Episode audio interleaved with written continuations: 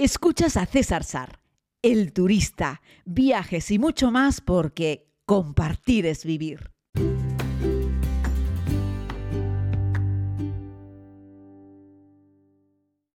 Saludos a todos, querida comunidad. Espero que estén muy bien. Gracias por seguir estos podcasts. En muchas ocasiones me preguntan qué tal se come en Tanzania. Y a los grupos con los que comparto aventura por aquí les digo que en el continente no se come especialmente bien. Tanzania es un país muy humilde, con una gastronomía bastante pobre, pobre como les he contado en Lugali, esa, esa especie de polenta hecha con harina de maíz triturada y no tostada que luego se hierve con un poco de agua y se forma pues eso una masa que parece una polenta es el hidrato de carbono básico no solo en Tanzania sino en buena parte del continente africano. Así es que los países más humildes generalmente no suelen tener una gastronomía muy desarrollada salvo que sean un país con una larga historia, como por ejemplo India, que tiene pues 3.000 años de historia, una gastronomía muy marcada, o lo que podemos encontrar en el viejo continente, en Japón, etc. Así es que bueno, Tanzania no destaca por la gastronomía. Todavía no he encontrado nadie en la comunidad que se me queje de la comida del safari. Eh, los campamentos ponen una comida, pues poca variedad, ponen tres o cuatro platos, la verdad es que bastante dignos, bastante decentes, en algunas ocasiones podríamos decir que ricos, hay gente que le encanta. Yo ya saben que soy un poquito foodie y a mí me gusta que las cosas estén un pelín más allá, pero hay que reconocer que la comida en los campamentos está bien, es aceptable, para escapar, vamos, para sobrevivir. Y lo que hago cuando llego a Zanzíbar, porque saben que esta es una ruta donde el 80% del viaje se desarrolla en el continente africano, eh, en la propia Tanzania continental, y luego volamos a Zanzíbar, a Stone Town.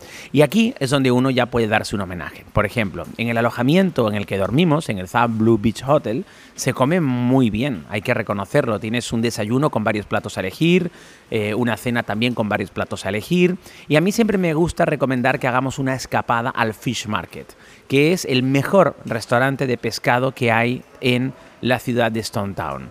Eh, si tu presupuesto no te lo permite, aunque en realidad el Fish Market tiene un precio como en España, un poquitito más bajo, y le apetece comer, seguir comiendo comida tanzana tradicional, yo te diría que fueses a Lukman. Así es que bueno, ese sería el consejo. Lukman es un restaurante local, también súper bien valorado, al que va mucha gente local, que es muy económico. Estamos hablando de que Lukman son platos de 2, 3, 4 euros, no más. Y estamos hablando de que en, el, en, Fish Market los platos son 10 euros, 12 euros los platos, algunos más, evidentemente. Y merece mucho la pena merece mucho la pena comer allí en el, en el Fish Market, ¿no? Y bueno, es como el primer, el reencuentro con la comida occidental, el reencuentro con algo que sepa un poquito más a casa o por lo menos con unos platos más elaborados, no solo en el Fish Market, sino también en el Zam Blue Beach. Así es que Tanzania no es un paraíso de la gastronomía, no tiene estrellas Michelin, no está repleto de restaurantes donde llenar la boca de aromas y de sabores y de matices, pero hay que entender y hay que recordar que estamos en un lugar en fin, en la mitad de la sabana, en un entorno en el que a veces a 400, 500 kilómetros a la redonda no hay nada, porque lo que encontramos primero, si salimos y hacemos... Eh, un círculo en lo que es el Serengeti, a medida que nos aproximamos al punto exterior, que sería la parte más cercana a la civilización, encontramos primero aldeas, luego ciudades, pero ciudades muy, muy toscas, muy vastas, eh, incluso la ciudad de Arusha, que tiene 400.000 eh, habitantes. Fuimos a cenar allí un día y la verdad es que incluso metiéndote en un lugar para turistas o para eh, personas de mayor poder adquisitivo de origen tanzano es bastante justito, ¿no? No deja de ser un sitio que en Europa pasaría muy desapercibido.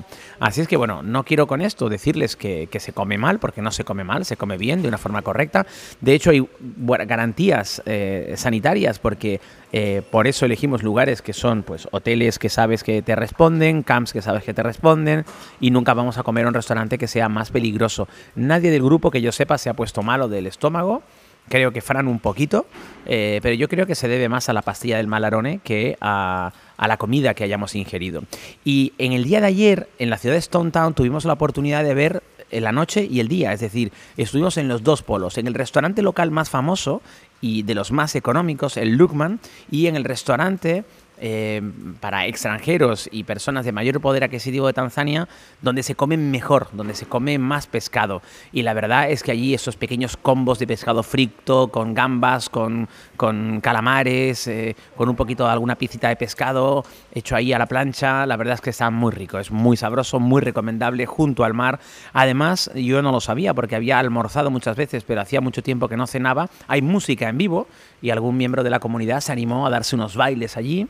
Y la ciudad estaba repleta de gente, vibrante. ¿Por qué? Porque era el Edu Mubarak, el festival, la festividad relacionada con la matanza del cordero saben que en un día como el de antes de ayer, ayer y hoy, que son tres días de celebración, el Edu Mubarak, se matan cientos de miles de corderos, bueno, millones de corderos en el mundo, en una celebración de los musulmanes que es global. Las familias compran los corderos y los llevan vivos a casa y allí los matan. Lo que pasa es que antiguamente estas familias vivían siempre en casas de campo, con un, por lo menos con un terreno o un jardín, y hoy en día te encuentras familias musulmanas que meten un cordero vivo en un piso, en un piso, y allí eh, realizan el sacrificio. ¿no? Entonces, bueno, recuerdo ver esa festividad del Uduru Mubarak hace dos años en Marruecos y luego a la mañana siguiente sacan las cabezas y las pieles del cordero a la calle, los tiran a las basuras y les empieza a dar el sol y aquello huele capesta. Que es un poco lo que vamos a encontrar hoy en cuanto salgamos del hotel. Lo que pasa es que nos vamos a meter en un vehículo y nos vamos a ir directamente hacia un pequeño y Coqueto Paraíso, que siempre me gusta decir que no es un hotel de lujo, pero es un lujo de lugar porque solamente caben 28 personas, tenemos una piscina sin fin que mira al Océano Índico y ahí sí, una cocina del Blue que es muy buena, un poquito lenta, pero realmente muy exquisita. A partir de ahora toca seguir disfrutando en este viaje, que son dos viajes ya en tierras insulares. Zanzíbar, la isla más interesante del Océano Índico, ya nos ha recibido. Mañana volvemos con más. Muchas gracias por seguir estos podcasts.